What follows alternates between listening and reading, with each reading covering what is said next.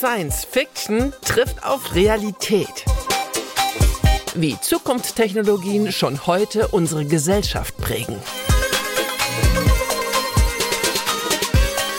Wir sprechen mit Eva Wolfangel. Sie ist Kulturwissenschaftlerin und macht sowas wie Journalistin sein, also darüber schreiben, Speakerin sein, also darüber sprechen, Moderatorin sein, also Diskussionen leiten und koordinieren zu der ganz großen Frage, wie leben wir in Zukunft? Was so ein bisschen auch immer die Frage ist, wie wollen wir in Zukunft leben? Und das bei ihr ganz häufig unter technischen Bedingungen diskutiert, also sowas wie virtuelle Realität oder künstliche Intelligenz oder Roboter etc. Und das Ganze aber jetzt weniger so, ähm, wie soll ich sagen, marktschreierisch mit äh, alles ändert sich ganz groß, sondern tatsächlich, ähm, so was ich gelesen habe, fand ich mal relativ hilfreich, äh, unaufgeregt, fundiert.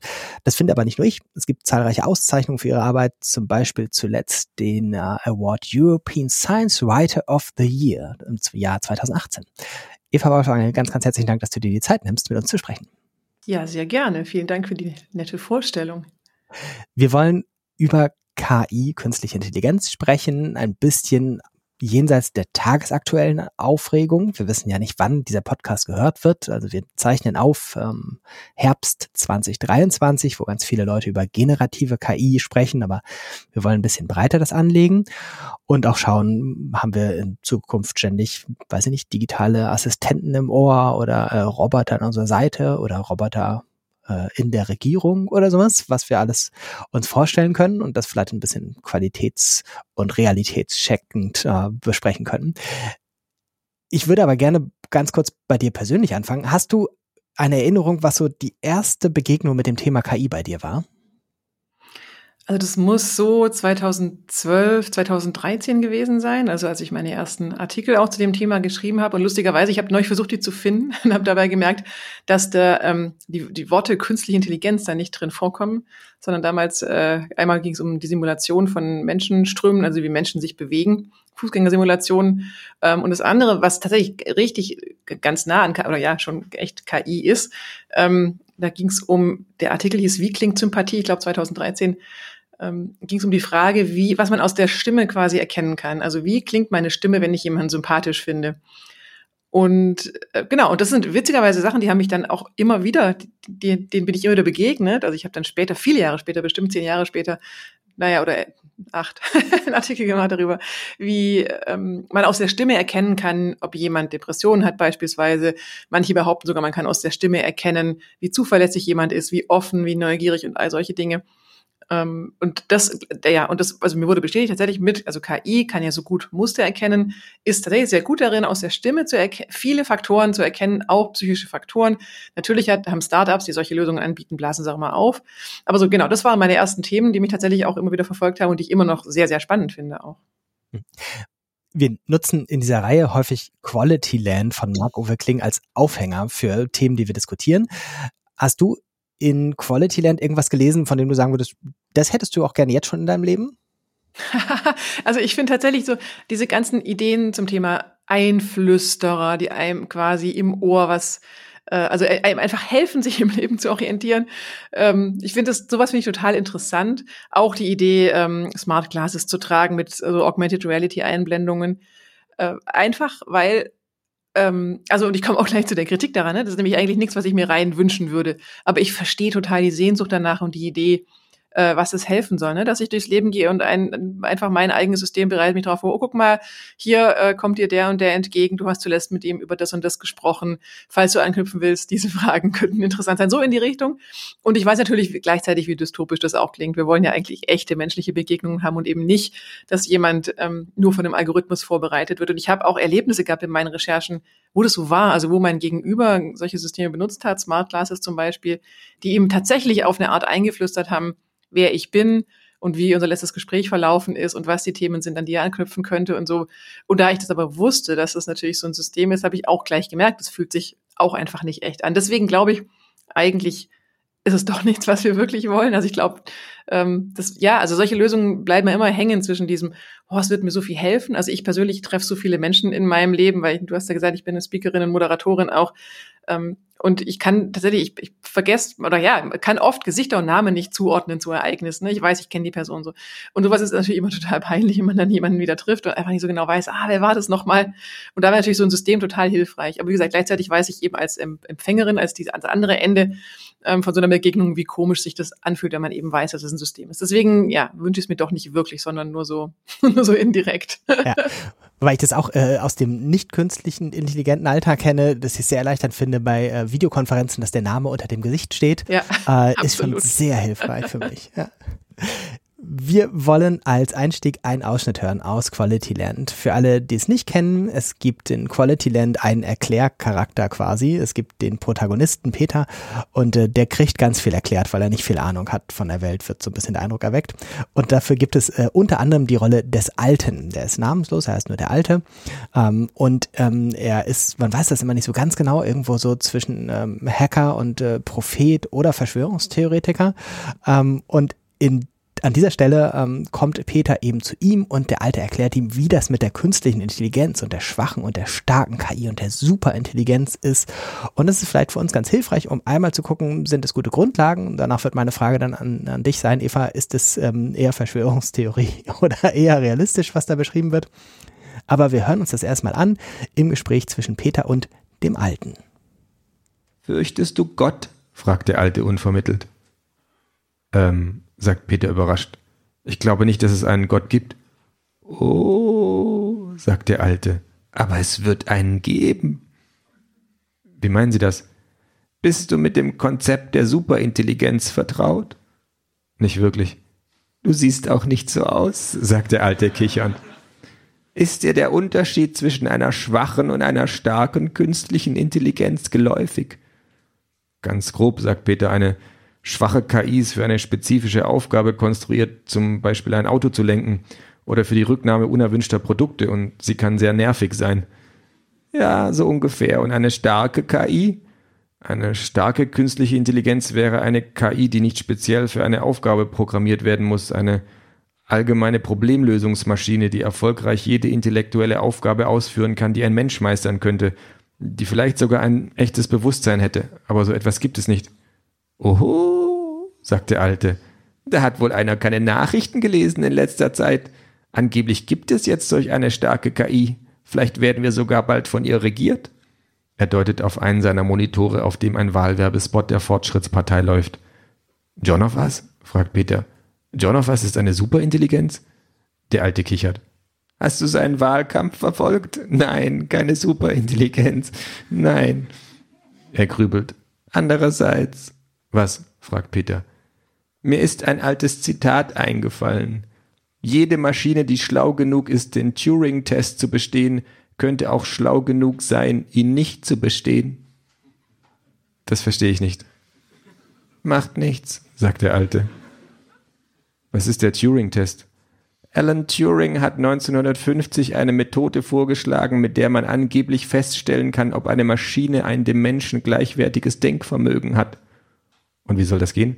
Ein Mensch bekommt zwei Gesprächspartner, die er weder hören noch sehen kann. Kommuniziert wird per Tastatur. Der eine Gesprächspartner ist ein Mensch, der andere eine künstliche Intelligenz. Gelänge es dem Fragesteller nicht herauszufinden, welcher seiner Gesprächspartner Mensch und welcher Maschine ist, dann hätte die KI ein dem Menschen ebenbürtiges Denkvermögen.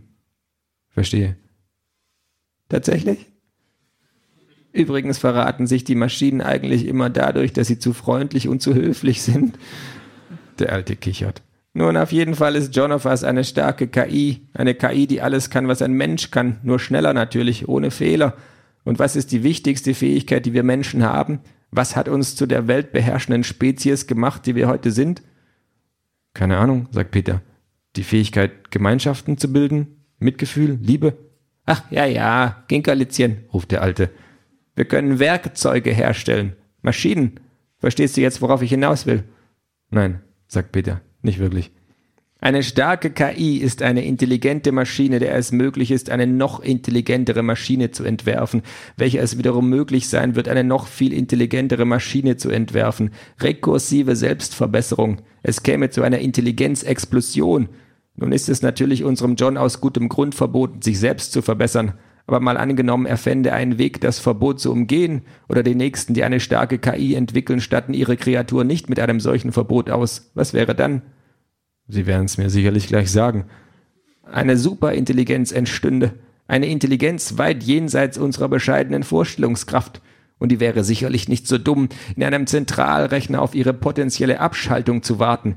Sie würde sich dezentralisieren und über das ganze Netz verteilen. Dort hätte sie Zugriff auf Billiarden, Kameras, Mikrofone und Sensoren. Sie wäre allgegenwärtig. Sie hätte Zugang zu allen jemals gesammelten Daten und Informationen, die sie statistisch in die Zukunft extrapolieren könnte. Sie wäre allwissend. Und natürlich wäre es ihr möglich, nicht nur die virtuelle Welt, sondern da sich fast jedes Ding über das Internet kontrollieren lässt, auch unsere physische Welt ganz nach ihrem Willen zu verändern. Sie wäre allmächtig. Nun sag mir, wie nennst du ein Wesen, das allgegenwärtig, allwissend und allmächtig ist? Gott? fragt Peter. Der Alte lächelt. Ja, jetzt verstehst du, was ich meine, wenn ich sage, dass in einer ironischen Verdrehung all dessen, was uns die Religion zu lehren versucht, nicht Gott die Menschen geschaffen hat, sondern die Menschen sich einen Gott schaffen werden. Soweit jetzt der Einspieler aus Quality Land. Und wir werden jetzt eine ganze Weile ja darüber reden und auch ab und zu darauf Rückbezug nehmen. Ich glaube, was wir so ein bisschen unterscheiden müssen, ist, in Quality Land haben wie selbstverständlich alle Intelligenzen auch einen Körper, sind also automatisch irgendwie Roboter der verschiedensten Art. Und äh, so ein bisschen sind das ja zwei Sachen. Also eine KI braucht ja nicht zwingend dann auch ein Roboter sein. Das werden wir vielleicht ein bisschen auch aufdröseln. Aber ich würde mal jetzt erstmal ganz allgemein anfangen. Eva, wie ist deine Einschätzung? Ist das jetzt Science Fiction oder Verschwörungstier oder ganz weit weg? Oder inwieweit ist das Stand 2023 irgendwas, worüber wir realistisch reden können? Also ob das ein Gott ist oder nicht, ist natürlich dahingestellt.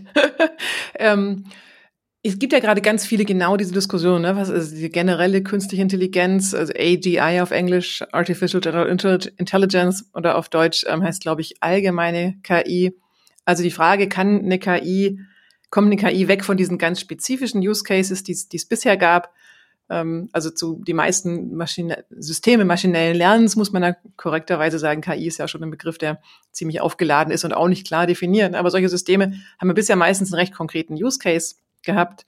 Und mit großen Sprachmodellen stellt sich jetzt die Frage, zumindest viele stellen diese Frage, ob das quasi der nächste Schritt ist, dass es jetzt, ähm, dass jetzt wie so ein, wie so ein, ja, so ein, so ein Umschwung stattfindet, weil große Sprachmodelle tatsächlich Dinge können, auf die sie nicht direkt trainiert worden sind oder ähm, ja, ein erstaunlich breites, ich sag mal, Verständnis in Anführungszeichen der Welt aufweisen, von dem eigentlich niemand gedacht hat, dass es möglich ist, das zu entwickeln, allein auf der Basis von Sprachdaten. Die sind ja trainiert mit allen, also mit quasi dem ganzen Internet, diese großen Sprachmodelle. Das heißt, die haben alles, was wir an, an Sprache im Internet äh, je oder was wir digital an Sprache äh, gespeichert haben, ähm, als Trainingsdaten, aber eben auch unstrukturiert. Ne? Die, die werden dann quasi reingeworfen, so kann man sich vorstellen. Und daraus erkennen diese Systeme dann Muster und eigentlich, was sie ja eigentlich tun, ist, sie sagen einfach immer nur das nächste, wahrscheinlichste Wort voraus und fügen das an, an, ein Gespräch. Dafür verwenden, verwenden sie aber das ganze Gespräch, was davor stattgefunden hat. Also wenn ich jetzt mit dem Chatbot schon länger diskutiere, ähm, wird das Ganze oder ein Großteil des Gesprächs eben auch verwendet für diese Wahrscheinlichkeitsberechnung, welches Wort ist wahrscheinlich das nächste. Und ähm, ja, das, so, so, das klingt super profan und auf der Basis haben viele oder auch Fachleute, die sich schon lange damit beschäftigen, die ihre Karriere mit so Systemen äh, verbracht haben oder die Entwicklung mit der Entwicklung von solchen Systemen, haben gesagt, sie hätten nicht gedacht, dass daraus so viel scheinbare Intelligenz oder also so Eloquenz reinkommt. Mhm. Und was man auch noch sagen muss, wenn es hier um ähm, den Turing-Test gerade ging. Ne? Der Turing-Test, also manche sagen auch, der Turing-Test ist eigentlich ein Test, der die Menschen überführt, weil wir nämlich dazu neigen, was was eloquent ist, also was was schlau daherredet, ähm, gleichzeitig für intelligent zu halten.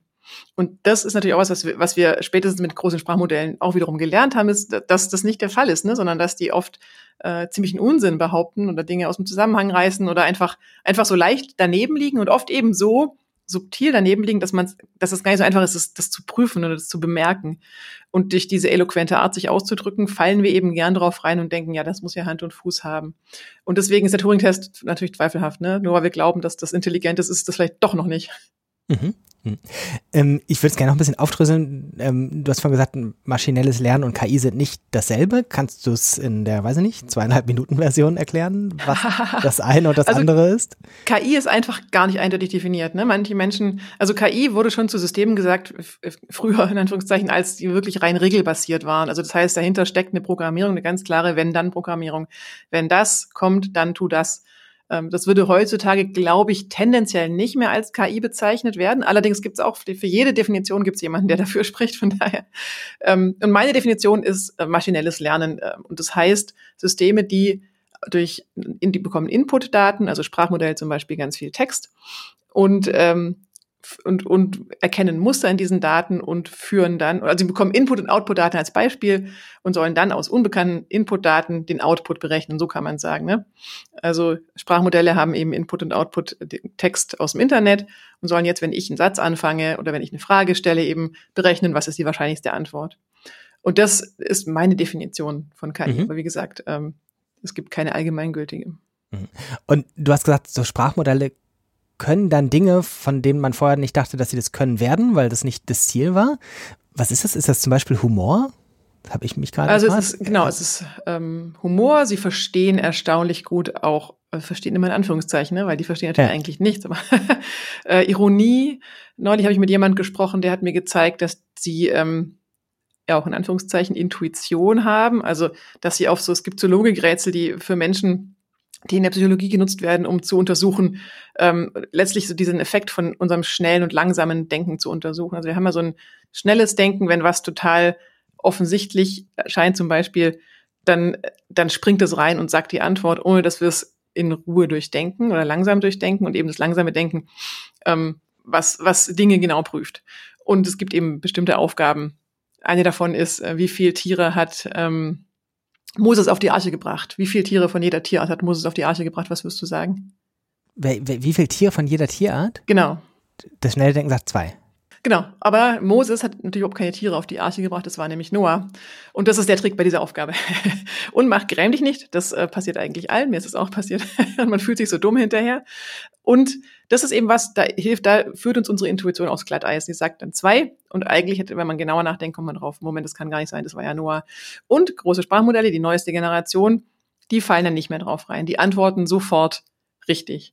Und da hat, hat man wohl so eine Entwicklung sehen können, wie die, die, die Vorgängermodelle haben ähm, wenn man sie dann ein bisschen dahin führt, das langsame Denken anzuwenden, zu sagen, denk noch mal nach, tatsächlich so, dann haben sie die Antwort richtig gemacht, aber dieses, wenn sie schnell geantwortet haben, war es falsch. Und jetzt antworten die neuesten Modelle antworten eben schnell und richtig.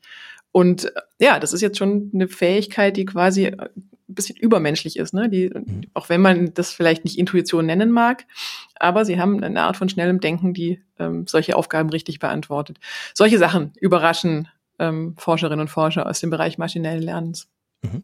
Und ist das jetzt ein Schritt in Richtung von dieser Superintelligenz oder würdest du sagen, da ist noch viel dazwischen? Du hast gesagt, das ist die Frage, ob das der nächste Schritt ist. Das ist ja die Frage. Ja, die Frage ist ja auch, was genau ist eigentlich Superintelligenz? also ich, ich finde es auch beeindruckend, was da passiert und ich finde es auch spannend, weil mir viele Leute auch sagen, eben auch diese Fachleute, dass, dass sie gar nicht erklären können, wie das eigentlich dazu kommt. Also das ist schon eine super spannende Entwicklung und auch wirklich eine ganz neue, ich würde schon sagen, es ist eine neue Stufe von KI, die wir hier sehen. Und auch natürlich ist die auf jeden Fall genereller oder allgemeiner als die Systeme, die wir bisher hatten.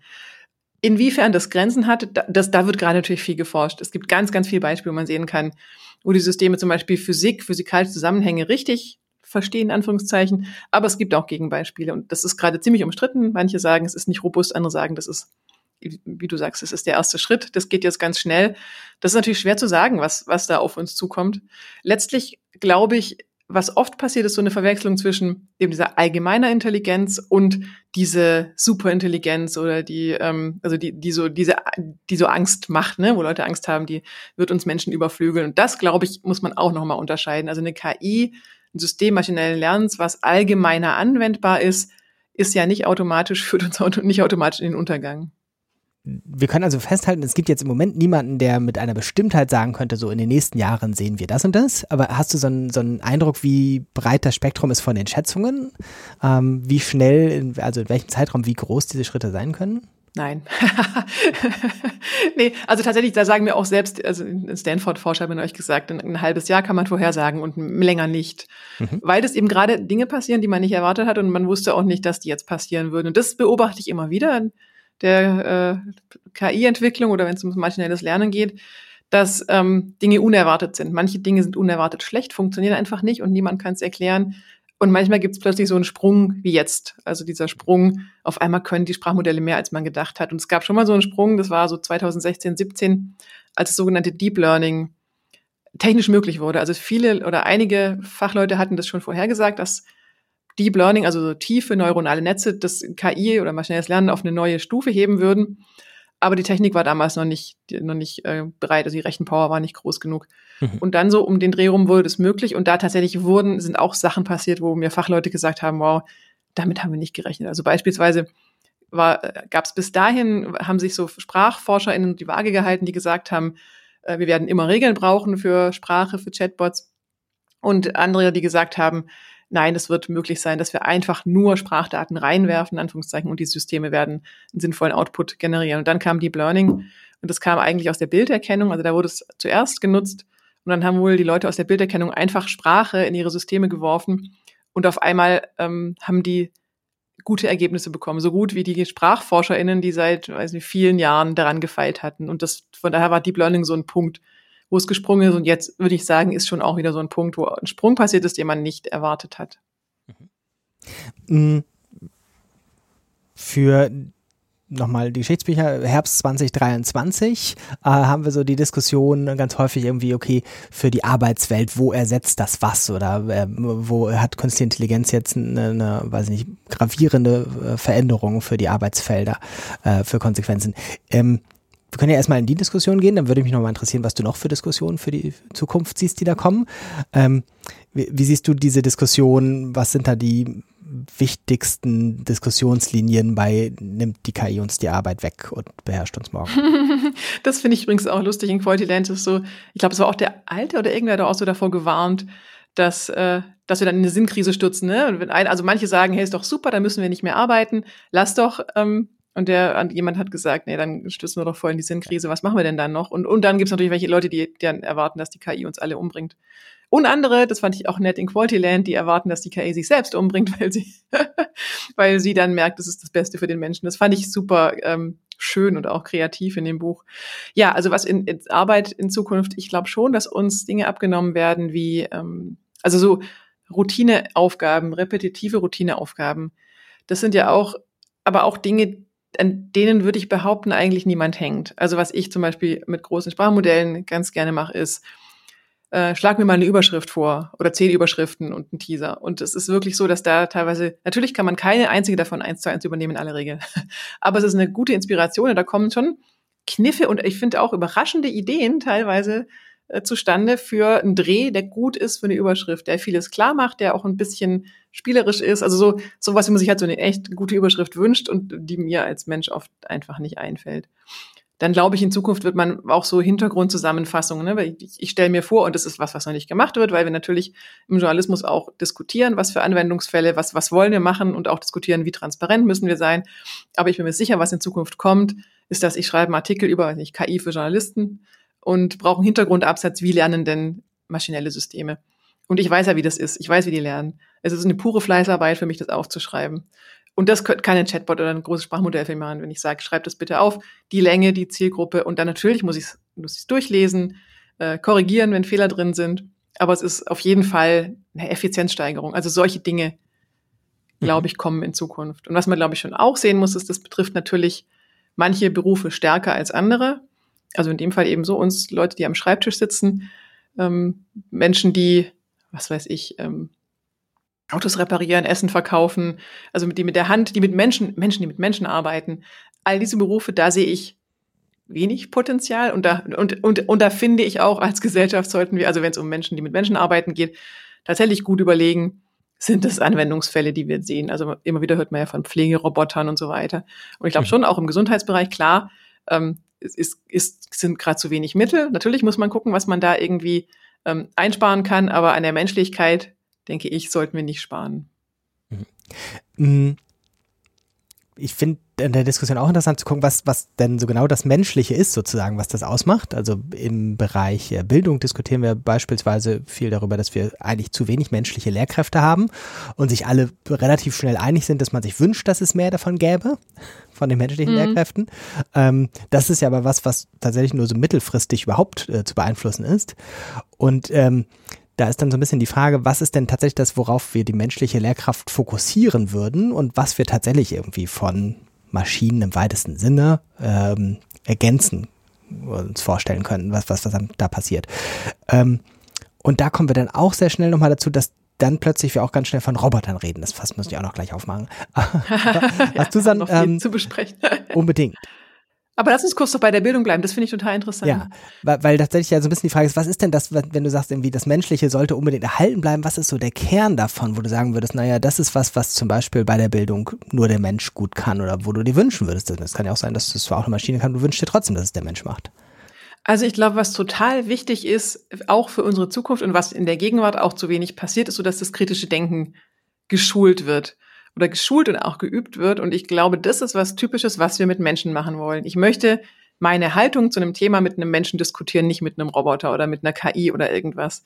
Und wir hatten die ähnliche Diskussion schon mal vor ein paar Jahren, als es darum ging, ähm, äh, so äh, dieses diese MOOCs Massive Open Online, Open Online Courses. Ich weiß gar nicht, wie es ja. heißt, ja. So, also diese Idee, ähm, Vorlesungen per Video zu halten und und und dann die Auseinandersetzung über die Themen, die Fragen und so weiter, die dann im Zwiegespräch oder eben in einem Live-Setting ähm, zu klären. Und ich würde sagen, in eine ähnliche Richtung geht es auch. Natürlich können wir also auswendig lernen. Äh, manche Dinge muss man vermutlich auch weiterhin auswendig lernen. Das sind Sachen, da, können, da kann, kann uns gerne ein Computersystem helfen mit, also was weiß ich, Vokabeln lernen, was mir die Vokabel immer wieder vorlegt, die ich immer wieder vergesse, also solche Sachen, ja. Also Dinge auswendig lernen oder dieser Input, der sowieso, finde find ich, immer noch überschätzt wird von, von vielen Lehrkräften, dieses äh, Frontalunterricht, ich stehe vorne und erzähle den Schülerinnen was und danach wissen die das alle und ich weiß genau, was ich in deren ähm, Gehirn jetzt gerade reingießen muss. und es kommt dann auch an. Also das wird ja sowieso überschätzt und oft auch falsch eingeschätzt, wenn natürlich dieses vorne stehen und was erzählen bei weitem nicht bei allen ankommt und bei weitem auch nicht das Richtige. Das ist, was alle gerade brauchen. So. Aber ich glaube, solche Dinge, das könnte man viel mehr noch mit Hilfe von Technik machen. Sei es eine Videovorlesung oder eben ein System, was Fragen stellt und, und guckt, wo ist, wie ist, wie ist der Wissensstand und dann eben die Dinge immer wieder wiederholt, die noch nicht angekommen sind, solche Sachen. Das, glaube ich, kann man tatsächlich gut mit maschinell, maschinellem Lernen, können wir uns da helfen lassen. Ähm, wichtig finde ich, dass, dass Zeit bleibt für die Diskussion darum. Eben, was ist deine Haltung, was ist meine Haltung, warum schätze ich das so ein?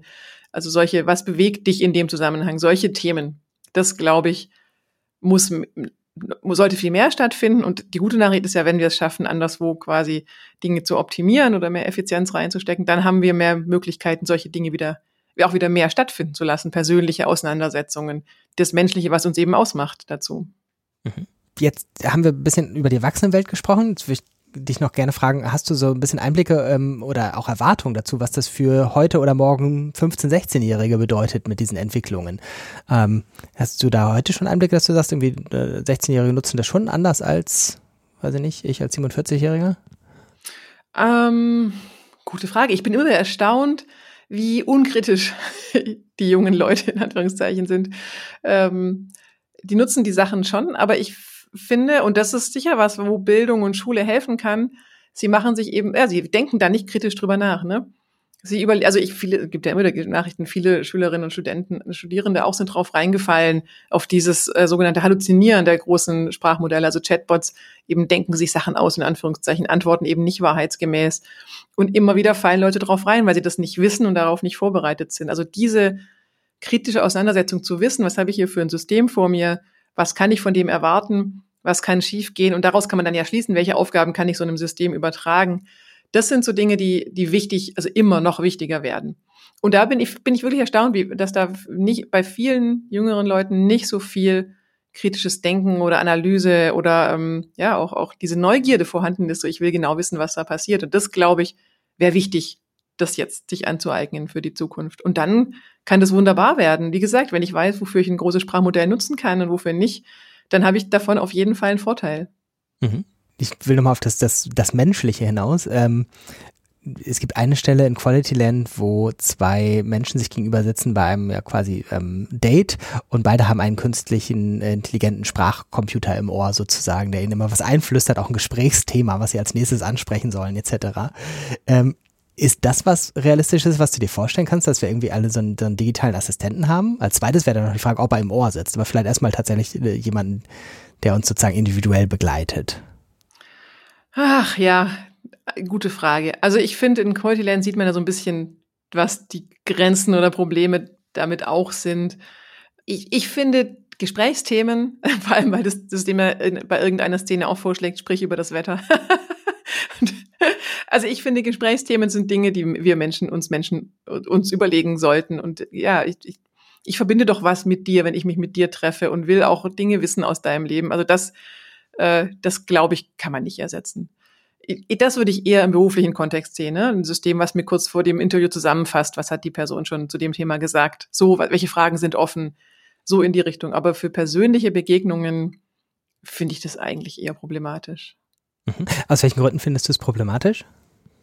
Weil es halt das Menschliche wegnimmt, ne? Und weil das ist doch das, was uns als Menschen ausmacht, dass wir neugierig sind aufeinander, dass wir was verbinden mit anderen Menschen. Also dann stellt es ja irgendwann den Sinn von Gesprächen in Frage. Und das Lustige ist, es kommt ja in Quality Land auch vor, so diese Vision, dass auf Social Media dann einfach jeweils mein Roboter diskutiert mit deinem Roboter und kann die Freundschaft dann aufrechterhalten, ohne dass es unsere Produktiv Produktivität kostet.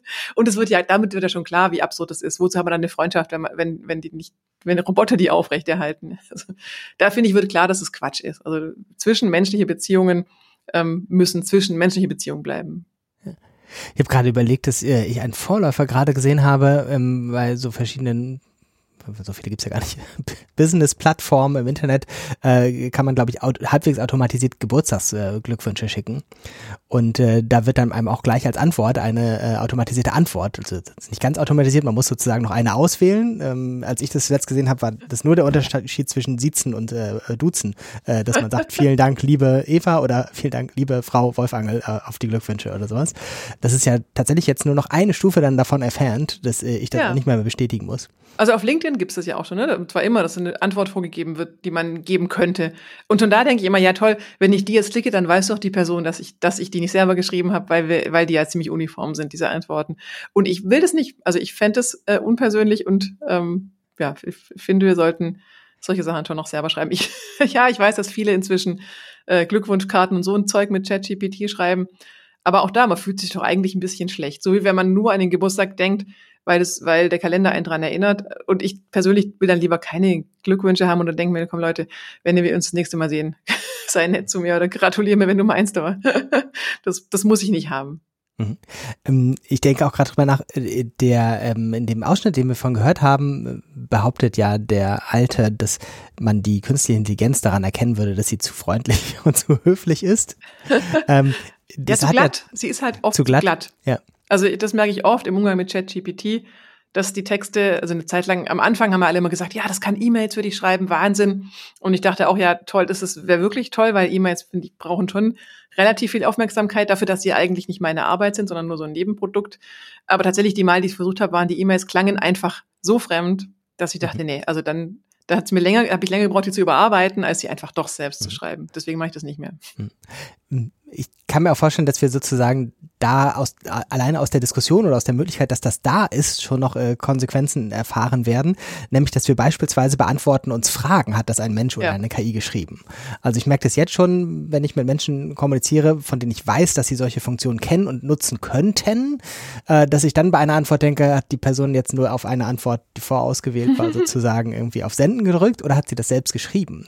Ich meine, vielleicht kommt ja, es auch und vielleicht gewöhnen wir uns auch dran. Ja, es ja. kann schon auch sein, dass das einfach dann normal ist und dass man auch nicht mehr erwartet, dass Menschen das geschrieben haben.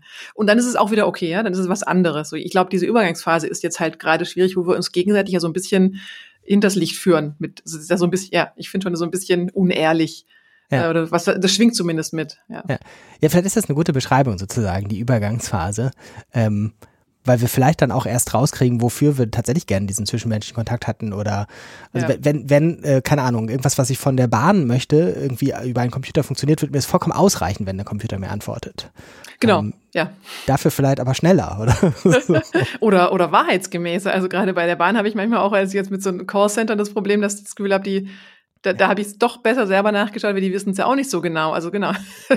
Für so Fälle, wo es eine klare und eindeutige Antwort ist, gibt, Ja. Ähm, ist es vielleicht besser, das macht ein Computer, ja. Ähm, ich versuch's nochmal bei dir mit den Zukunftsprognosen, nachdem du vorhin schon gesagt hast, ah, äh, schwieriges Feld, aber vielleicht können wir es auch ein bisschen spekulativ machen. Hast du da Sachen, wo du sagen würdest, das sind Sachen, ob die in Quality Land vorkommen oder sonst wo, wo du sagen würdest, es könnte zumindest sein, dass wir das in den nächsten Jahren sehen werden, ob wir es uns wünschen oder nicht, ist auch nochmal eine andere Frage.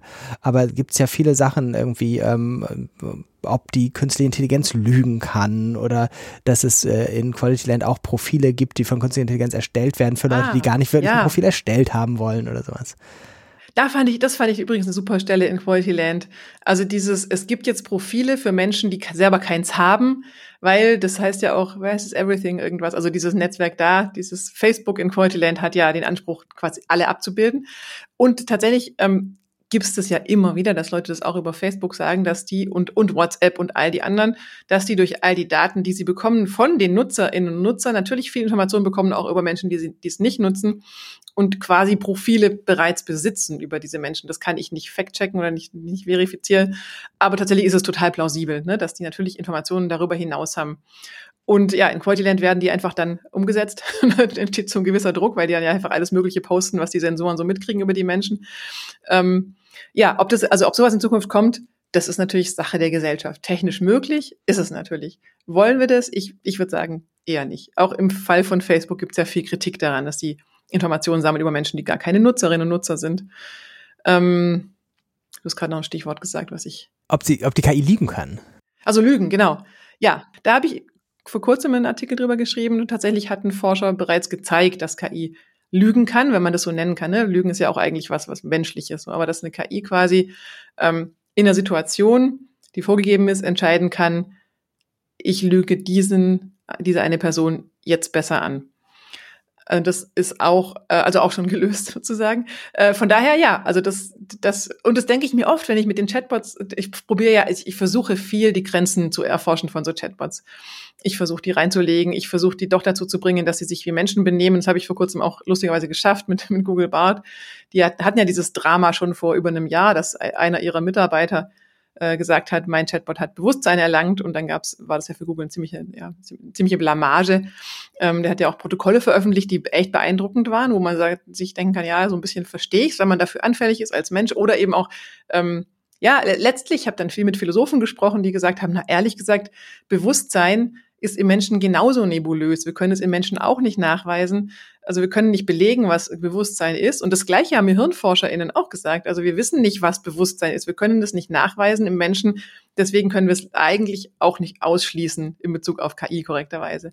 Genau, aber Google hat natürlich, das, das war natürlich peinlich für Google und sie haben ja versuchen seither mit Filtern und alle möglichen das System dazu zu bringen, dass es sowas nicht mehr sagt. Und ich habe es neulich auch geschafft, dieses quasi zu reproduzieren im aktuellen Bart. Und das finde ich schon total interessant, dass das ähm, offenbar sehr, sehr schwer zu beeinflussen ist, weil Google hat ja schon sehr, sehr viel Geld und Mittel und sicher auch ein großes Interesse daran, das zu vermeiden und trotzdem geht es nicht. Das heißt, da passieren Dinge, die von Menschen auch wirklich schwer, schwer in den Griff zu kriegen sind. Und natürlich, wenn, wenn jetzt ähm, mit diesen Forschungen, dass KI auch in der Lage ist zu lügen, also nicht nur ähm, aus Versehen falsche Informationen zu geben, sondern auch bewusst, um ja jemanden zu manipulieren, müssen wir natürlich vorsichtig sein. Solche Dinge können natürlich genutzt werden von ähm, bösen Bad Actors, wie man so sagt, also Kriminellen oder ähm, auch anderen bösen, bösen Akteuren, die uns dann, die dann KIs erstellen, die uns manipulieren. In Quality Land hat die KI auch Zugriff auf, ich glaube, es gesagt, Milliarden Mikrofone und Kameras und alle möglichen Sensoren, die auf der Welt verteilt sind. Ist das Science Fiction? Also die, die Zahl wahrscheinlich ja. Gleichzeitig natürlich gibt's diesen Wunsch, gibt's natürlich von vielen, von großen Unternehmen. Also ja, Facebook ist ja auch ein gutes Beispiel oder Meta, wie es ja heute heißt.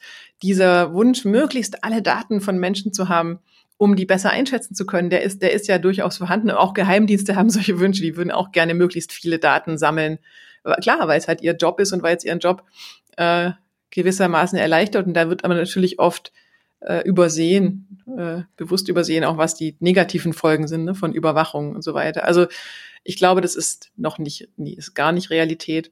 Aber natürlich gibt es diesen Wunsch und diese Bewegung und, und äh, Lobbyismus dafür und da müssen wir als Gesellschaft auch aufpassen, weil natürlich, wenn, wenn wir überall Sensoren und Kameras haben und diese Daten alle in intelligente Systeme eingespeist werden, dann bin ich mir sicher, ist es negativ für uns. Mhm. Noch ist es technisch auch nicht gelöst. Ne? Es wird ja oft über China und dieses Social Scoring geredet. Ähm, auch da muss man sagen, dass das teilweise, zumindest nach meinen Informationen, auch gehypt wird nicht so erst von den Firmen, die sowas herstellen und, und auch ähm, eventuell vom chinesischen Staat selbst, was natürlich Eindruck macht, wenn man glaubt, das ist die perfekte Überwachung, aber auch da zeigt sich schon auch, dass es technisch auch nicht total einfach ist, sowas zu, zu organisieren und diese Daten dann auszuwerten. Mhm. Ich mache ganz kurz mündlich Werbung, Querverweise auf unsere anderen Podcast-Folgen, wo wir unter anderem mit Michael Seemann über Social Scoring gesprochen haben und da erfährt man dann unter anderem seine Einschätzung, ob es Hype ist oder nicht. Spoiler, ja. Ähm, und äh, die Folge mit Lena Simon, wo wir Überwachung und Kontrolle als Thema haben. Ähm, was du jetzt eben dazu gesagt hast, Überwachung und Kontrolle ist ja schon ein interessanter Punkt.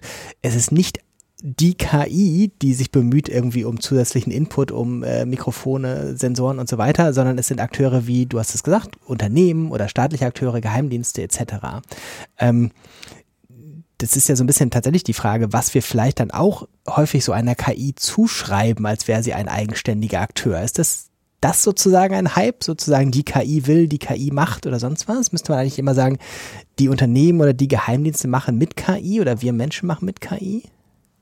Also zumindest halte ich das für die deutlich größere Gefahr, dass KI quasi missbraucht wird oder benutzt wird für schlechte Anwendungsfälle.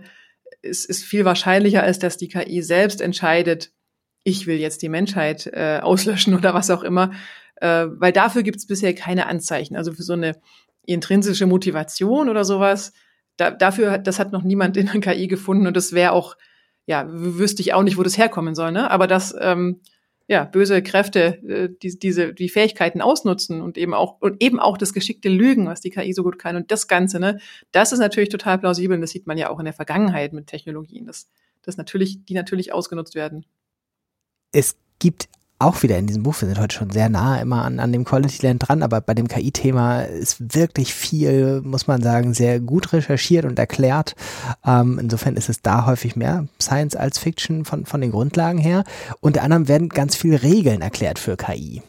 Ähm, und das ist ja auch eine Diskussion, die wir Stand Herbst 2023 sehr häufig haben. Man muss das alles sehr stark mit Regeln ähm, eindämmen.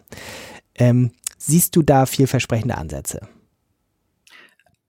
Bisher sehe ich schon, dass viel davon halt auch schief geht, ne? Also dass diese Regeln halt nicht funktionieren. Erstens, weil KI eben wirklich sehr gut darin ist, Muster zu erkennen und natürlich auch ähm, ja, die muss, also dadurch diese Regeln umgangen werden, nicht aus Bosheit in Anführungszeichen von der KI, sondern weil sie eben andere Wege findet, Informationen zu miteinander zu verbinden, die sie vielleicht nicht miteinander verbinden soll. Also es ging, ich habe ganz, ganz viel über diese Bias-Geschichte geschrieben, also ähm, Maschinen, die, also diese Verzerrungen in Daten, rassistische Vorurteile, die von uns, von der Gesellschaft, aus unserer Geschichte übertragen werden in KI-Systeme, weil sie eben in den Daten tief verankert sind und die man aus den Systemen auch nicht wieder rausbekommt. Und da gab es ganz viele Versuche, zum Beispiel hat mir eine Forscherin mal gesagt, ich weiß nicht mehr, welches, welche Anwendung es konkret ging, aber es war eben darum, war so ein rassistischer Bias.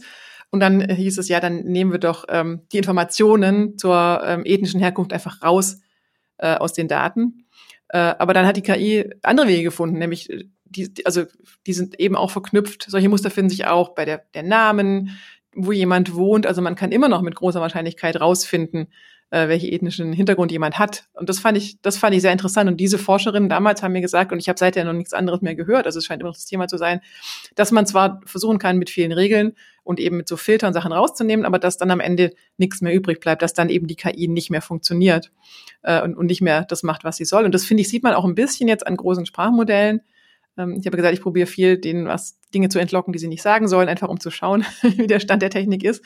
Ähm, und bei Google Bart offenbar sind da ein bisschen weniger strenge Regeln. Also Google Bart hat sich dazu hinreißen zu lassen, mir zu sagen, dass es mich liebt und mich heiraten möchte und aus dem Computer ausbrechen möchte.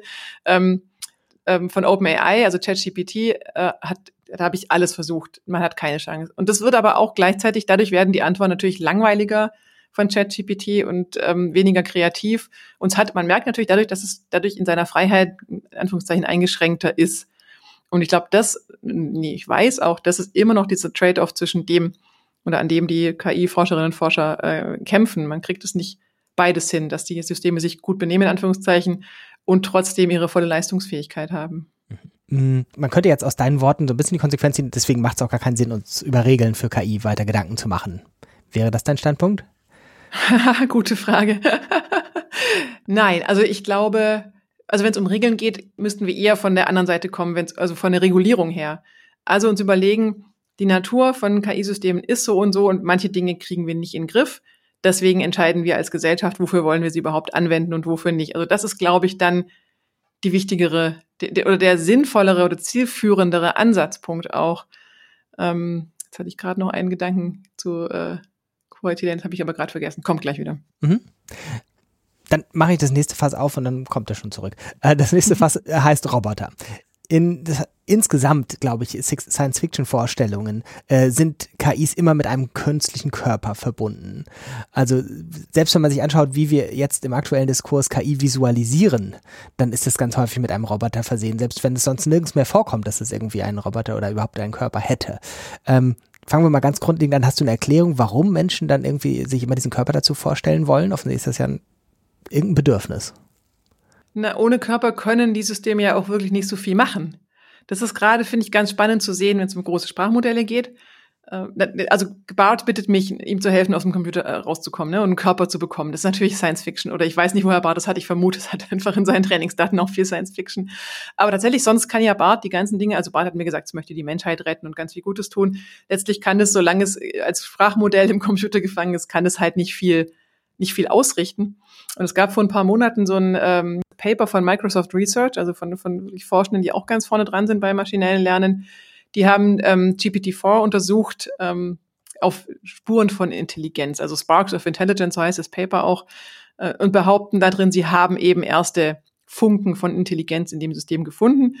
Und ein, eine Passage oder ein, ein großes Kapitel fand ich super interessant, ähm, wo sie eben beschrieben haben, wenn GPT Zugriff auf Werkzeuge hätte, was es eben dann alles machen könnte. Und sie haben beschrieben, wie zum Beispiel ein Mitarbeiter von, von Google, äh, Microsoft Research hatte wohl einen Wasserschaden oder was in seiner Wohnung, Wasserrohrbruch und hat dann eben äh, GPT-4 gefragt, was muss ich tun und immer beschrieben, so und so sieht's aus. Und dann hat eben GPT-4 gesagt, was er tun muss. Und da haben sie halt rausgeschlossen, wenn jetzt GPT-4 einen Körper hätte oder Zugriff auf Werkzeuge, dann hätte es quasi ein voller Monteur sein können und hätte das selbst reparieren können. Und das finde ich schon ein spannender Gedanke. Das kam ja vorher auch in dem Auszug vor aus, aus Quality Land. Dieses, was hat uns Menschen so weit gebracht? Wir haben es geschafft, Werkzeuge zu produzieren. Und das ist natürlich was, was für die KI, würde ich sagen, schon auch gilt. Also wenn sie Zugriff hat auf Werkzeuge, wenn wir diese Schnittstellen ihr irgendwann geben, und das geht ja schon los mit Schnittstellen zum Internet, äh, dann, dann wird das nochmal eine ganz andere Frage, was solche Systeme im physischen, realen Leben ausrichten können. Mhm. Und ist es was, wo du sagen würdest, naja, das ist auch tatsächlich ein Trend. Du siehst auch, dass die, weiß ich nicht, wir haben von Überbildung gesprochen, tatsächlich irgendwie dann die KI zum Vokabeln lernen auch ein, ein Roboter sein muss oder überhaupt einen Körper braucht? Nee, also die KI zum Vokabeln lernen, die hätte ich gerne lieber weiterhin auf meinem Computer. Oder auch, also es gibt ja viele Forscherinnen und Forscher aus der Mensch-Maschine-Interaktion, die auch sagen, Computer werden künftig der Vergangenheit angehören, weil wir werden, die Systeme werden quasi allumfassender um uns herum sein. Und das finde ich eigentlich auch eine interessante Vision.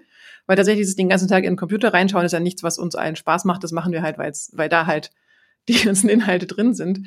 Also wenn diese Systeme mehr in unserer Umgebung sind, keine Ahnung, ich stehe an der Bushaltestelle äh, und mein System merkt, ah, du stehst ja da und blendet mir die Vokabeln auf, keine Ahnung, ins Wartehäuschen ein oder solche Dinge, dass man die so ein bisschen noch mehr nebenbei lernen kann, dass ich nicht immer mein Gerät rausholen und entsperren muss und so weiter.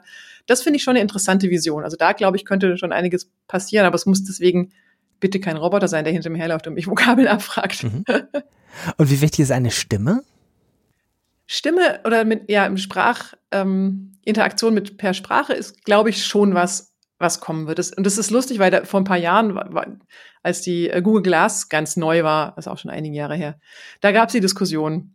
Wie dumm sind gleich Leute, die. Du musst dir nochmal erklären für die Leute, die sich nicht mehr an die Diskussion erinnern. Da, genau, also das, genau, wann war die Google Glass? Das war, ah ja, bestimmt Zehn acht Jahre, Jahre her ja. oder so, als sie ganz neu war. Es gab eine Diskussion. Erstens hat Google das total verpasst, ähm, das Marketing so zu machen, dass es die Menschen mitnimmt. Also das wurde so sehr, so elitär, dass nur ganz wenige diese Google Glass ausprobieren durften, dass, äh, dass es so eine Gegenbewegung gab und dass die wurden dann Glassholes genannt, also Mischung aus Glas und Assholes. also das kam, das lief gar nicht gut. Ähm, und dann war eben die Diskussion, weil die eben mit Sprachsteuerung ist. Und dann haben Leute gesagt, wie bescheuert ist denn das? Niemand würde doch in der U-Bahn äh, per Sprache mit seinem Headset oder seinem Handy sprechen. Und ich denke, wir sehen das ja alle schon jetzt, dass Menschen das eben doch machen, ja, dass sich da die Gewohnheiten ändern. Ich glaube, das müssen wir schon auch im Kopf haben. Und Sprache ist natürlich eine einfachere Möglichkeit als alles andere, weil man die Hände frei hat. Und ähm, ja, also Sprache ist es würde ich auch sagen, am wenigsten, also wenn man nicht davon ausgeht, dass sie uns unsere Wünsche aus dem Gehirn ablesen, was ich mir manchmal auch wünsche, aber was natürlich auch krasse äh, und gefährliche Implikationen hätte, dann ist Sprache so das, das niedrig, niedrigste oder das einfachste, was man so in den Alltag integrieren kann, ohne dass man immer unterbrochen wird bei den anderen Dingen, die man tut. Mhm. Mhm. Mm, hast du noch so ein paar Prognosen? Jetzt haben wir schon ein bisschen über Körper gesprochen, über, über Stimme von KI in der Zukunft haben darüber gesprochen, dass äh, wir nicht wissen, was wann sein könnte. Ähm, ist noch ein bisschen Licht in dem, oder Taschenlampen erstmal vielleicht Licht, ist zu viel verlangt für die Zukunft. Also woran ja viel geforscht wird, ist, ist die Erklärbarkeit, also rauskriegen, es wird oft gesagt, KI-Systeme sind Blackboxes, ähm, rauszukriegen, wie man nachvollziehen kann, wie die zu Entscheidungen kommen, weil das ist natürlich ein großer Anknüpfungspunkt, an dem wir ähm, die, unsere Interaktion verbessern könnten. Also es gibt, gibt da ganz viel Diskussion, KI in medizinische Systeme einzusetzen. Ich habe mit einem Forscher gesprochen, der zum Beispiel ein, ein AI-Clinician entwickelt hat, ein System, was im, also ein, ein KI-Arzt, ein System, was im, in der Notaufnahme hilft, Entscheidungen zu treffen. Und er hat gesagt, da ist immer total hektisch, da kommen Leute rein, die haben eine Vorgeschichte, dann haben sie irgendwelche Symptome.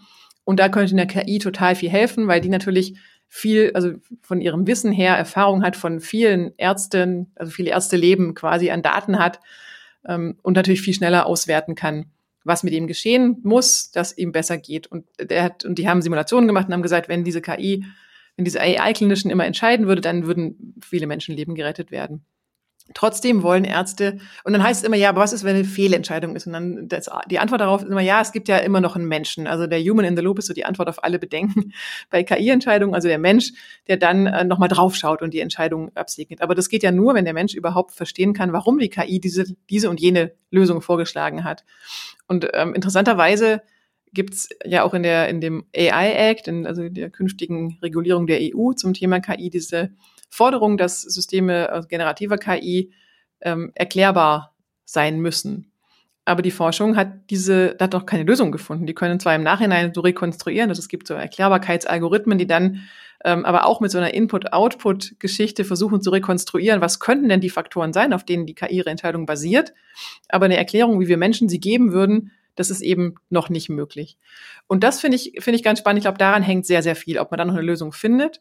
Und dann wäre halt die nächste Frage, wenn wir die nicht finden, welche Sachen wollen wir mit KI lösen und welche nicht? Also wie, was nehmen wir in Kauf?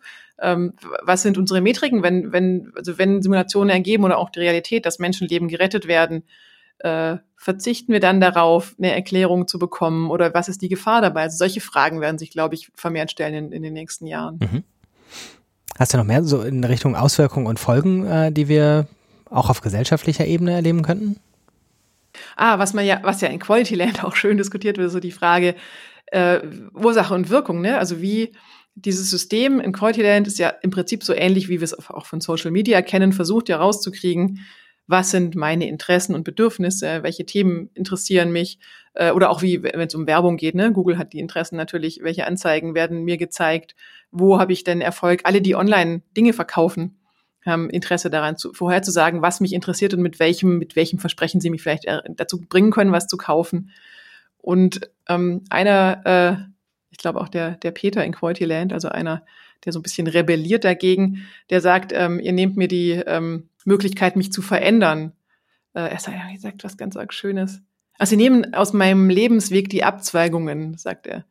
Weil es ihm passiert ist, dass er eben was zugeschickt bekommt, was er sagt, das will ich aber nicht. Und das System sagt, doch, das, und die Macher sagen, doch, wir wissen, dass du das willst. Und dann gibt es so einen Streit, wer weiß eigentlich, was ich will. Und so, die sagen so ein bisschen, naja, die KI weiß natürlich besser, was du willst, als du selbst. Und natürlich sind das auch Dinge, die wir, also das ist jetzt total überspitzt natürlich, aber das sind, ist schon ein reales Problem. Also diese Vereinheitlichung, die damit einhergeht, dass das Systeme maschinellen Lernens natürlich uns ähm, besser kennenlernen und analysieren, was könnten wir wollen, was könnte uns interessieren, führt natürlich auf eine Art auch dazu, dass wir dann zum Beispiel ähm, auch nur einen Ausschnitt an Informationen bekommen, nämlich die, von denen Systeme glauben, dass sie uns interessieren. Und das führt auch dazu, dass wir vielleicht Informationen, die unsere Meinung oder unser Weltbild verändern könnten, eventuell gar nicht mehr so, ähm, zumindest nicht so intensiv mitbekommen. Und das finde ich ist schon was, was wir wirklich diskutieren müssen als, als Gesellschaft oder im Auge behalten müssen, dass das, diese Effekte ähm, mhm. dass man die analysiert zumindest und schaut, sind die da und wie kann man die verhindern? Oder ist das ja, was wollen wir das überhaupt? Mhm. Mhm. Wer ist da die Gesellschaft und wie kann ich mich daran beteiligen? Also wenn ich sage, mich interessiert das, ähm, ich will da sozusagen nicht nur dem ausgeliefert sein, was es da in Entwicklung gibt, sondern äh, will das zumindest irgendwie mitverfolgen und mir ist auch nicht egal, wie da sich die Gesellschaft so verhält. Ähm, manchmal hat man vielleicht bei KI auch so das Thema, bin ich doch als Einzelner vollkommen machtlos. Ich kann nicht mal da reingucken und es sind nur ominöse Programmierer in fremden Ländern, die dann da über die Auswirkungen bestimmen. Hast du eine bisschen hoffnungsvollere Perspektive darauf? ich meine, klar, als Gesellschaft, wir beispielsweise, wird ja oft, genau, wird oft gesagt, wir haben, können doch gar nichts machen. Also wenn man jetzt von, von außen reinzoomt, auch wir als Europa oder als kleines Deutschland können doch nichts machen gegen diese Tech-Giganten, die machen doch einfach, was sie wollen. Und das stimmt so nicht. Also tatsächlich, das finde ich, hat man bei so, bei der DSGVO, Datenschutzgrundverordnung, gesehen. Da hat Europa, ist Europa vorgeprescht mit einer relativ konsequenten und strengen Gesetzgebung. Und es hieß auch erst, ja, die machen doch weiterhin, was sie wollen, aber man sieht eben, das ist doch nicht so. Also ich war ja ein Jahr in den USA und habe da viel, hatte so ein Fellowship am MIT, in, Harvard und am MIT, viele Hintergrundgespräche geführt. Da waren auch natürlich, da kommen von den Tech-Unternehmen auch die ganz großen hin und halten Vorträge und so weiter. Ähm, und es war interessant zu sehen, dass die durchaus beeindruckt sind von der europäischen Gesetzgebung und durchaus sich eben Lösungen überlegen, wie sie das so hinkriegen, dass es eben konform ist, weil sie diesen Ärger nicht riskieren wollen. Und das natürlich auch durchaus, also unser Markt ist ja nicht nichts sozusagen. Also ich glaube, wir können durchaus selbstbewusst ähm, sagen, dass die Regulierung in Europa Auswirkungen hat und auch auf den Rest der Welt. Also dann habe erstens haben einzelne US-Bundesstaaten diese Gesetzgebung kopiert und zweitens haben die Unternehmen auch, das habe ich oft gehört, gesagt, naja, wenn wir jetzt für die EU das dann spezielles äh, Ding einrichten, dass das alles ähm, erfüllt wird, dann machen wir das nicht anders für den Rest der Welt, dann machen wir einfach eins. Also das heißt, es verändert generell, wie, wie solche Systeme sind. Natürlich nicht immer und natürlich gibt es auch immer wieder Fälle, wo die einfach ähm, dagegen verstoßen, aber ich habe wirklich auch sehr viel mehr Positives gesehen, als ich in den Diskurs hier oft höre. Also ich würde wirklich äh, dafür werben, äh, das ganze Bild zu sehen und äh, nicht immer zu denken, wir haben doch nichts, wir können doch nichts verändern. Und wenn man das natürlich weiterspinnt, dieses unsere Gesetzgebung ist ähm, relevant, dann kann ich mich als Bürgerin natürlich in demokratischen Prozessen engagieren. Äh, klar, Wahlen ist, ist eine, eine passive und, und kurze Sache, aber auch bei Wahlen natürlich werden solche Entscheidungen äh, mit beeinflusst, wie, wie wir weiter vorgehen. Mhm. Äh, ja, sie, sich fortbilden, äh, auch drüber sprechen, auch mit Freundinnen und Freunden drüber sprechen. Ich merke ganz oft, dass auch in meinem direkten Umfeld nicht so viel Wissen vorhanden ist, auch nicht viel Wissen über welche Daten sammelt denn welcher Messenger und so weiter, wie welche sind denn vielleicht datenschutzfreundlicher. Und ich erlebe da auch eine große Dankbarkeit, wenn, wenn man Leuten hilft, solche Entscheidungen zu treffen, wie sie persönlich für mehr, also Datenschutz in ihrem Leben sorgen können. Und letztlich sind es ja dann auch so diese viel zitierten Abstimmungen mit den Füßen, ne? wenn Leute sagen, okay, äh, mir ist klar geworden, ich will wirklich nicht, dass Facebook all die Daten hat. Ich meine, Facebook ist eh nicht mehr so in jetzt, aber oder andere Systeme. Ähm, dann kann man, kann man selber einfach entscheiden, ich mache das nicht mehr. Und letzt am Ende, wenn das viele tun, verändert es natürlich auch was, weil dann einfach solche Tech-Unternehmen ähm, nicht mehr so viel Bedeutung haben. Ob, sehr optimistisch gesprochen. Mhm. Hast du auch eine Dystopie? Hm, hui. Ja, ich meine, ein bisschen haben wir die ja in Quality Land. Also klar, ich glaube, wenn wir einfach alles so laufen lassen und die großen Tech-Konzerne ihre Daten sammeln lassen und die großen Tech-Konzerne unsere Kommunikation managen, was ja wirklich schon passiert. Also wenn man da so Richtung Facebook guckt, klar, wie gesagt, Facebook hat ein bisschen an Bedeutung verloren, aber gibt ja andere soziale Medien, die natürlich mit ihren Algorithmen beeinflussen können, welche Themen äh, groß werden und welche nicht. Äh, und das tatsächlich, das, das kann auch richtig schief gehen. Also da, ja, das, das muss man sich, glaube ich, bewusst sein, dass das nichts ist, was wir wollen, dass wir schon die Hoheit behalten wollen über unsere Kommunikation. Hast du noch was, was du in diesem Podcast sagen möchtest, bevor wir zum Ende kommen? Also ich meine, letztlich ja, mein, mein Appell ist tatsächlich, ähm, bildet euch fort, informiert euch und das ist ja, das ist ja schon auch mein Ansporn als Tech-Journalistin, dafür die Grundlagen zu schaffen. Ja, also die Leute, ähm, die Leuten zu helfen, zu lernen, zu verstehen, worum es da geht. Und ich glaube auch, das ist gut möglich. Ich, ich versuche das, indem ich Geschichten erzähle zum Beispiel, also so dieses, dieses Reportagige, ist meiner Erfahrung nach wirklich ein großer, ist hilfreich für viele Menschen, sich mit Themen, sich an Themen anzunähern, von denen sie glauben, die sind zu technisch, die verstehen sie nicht so. Ähm, ich, ich finde es total wichtig, dass wirklich alle, dass wir alle mitnehmen und dass alle über diese Themen diskutieren und dass, dass möglichst niemand oder wenige sagen, ich verstehe das nicht, das ist mir zu kompliziert oder wie du gerade meinst, ich kann doch sowieso nichts ändern, weil das ist nicht so. Das ist nur so, wenn die Menschen sich das einreden und sich dann zurückziehen. Und ja, ich wünsche mir einfach, dass es anders wird, dass Menschen sich informieren und dranbleiben und mitgestalten. Schön, Schlusswort. Wir veröffentlichen zusammen mit diesem Podcast weiterführende Materialien. Auch alles, was wir so konkret erwähnt haben in dieser Runde, verlinken wir. Und dazu gibt es natürlich noch ein paar Anregungen zum Nachlesen, Nachhören, ähm, weiter sich angucken zum Thema. Das nochmal für die Geschichtsbücher 2023 im Herbst haben wir das aufgezeichnet.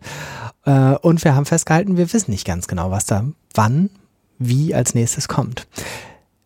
Dafür möchte ich mich ganz herzlich bedanken bei Eva Wolfangel. Sehr gerne. Alles Gute für deine Arbeit noch. Danke dir. Die eingespielten Auszüge stammen aus den Romanen Quality Land bzw. Quality Land 2.0 Kikis Geheimnis von Marc-Uwe Kling, gelesen vom Autor, erschienen bei Hörbuch Hamburg. Vielen Dank für die Genehmigung zur Nutzung der Ausschnitte an Marc-Uwe Kling und Hörbuch Hamburg. Hinweis, die freie Lizenz des Podcasts als Gesamtwerk erstreckt sich nicht auf die Ausschnitte als solche. Die Ausschnitte können weder in Teilen noch insgesamt jenseits des Podcasts frei genutzt werden.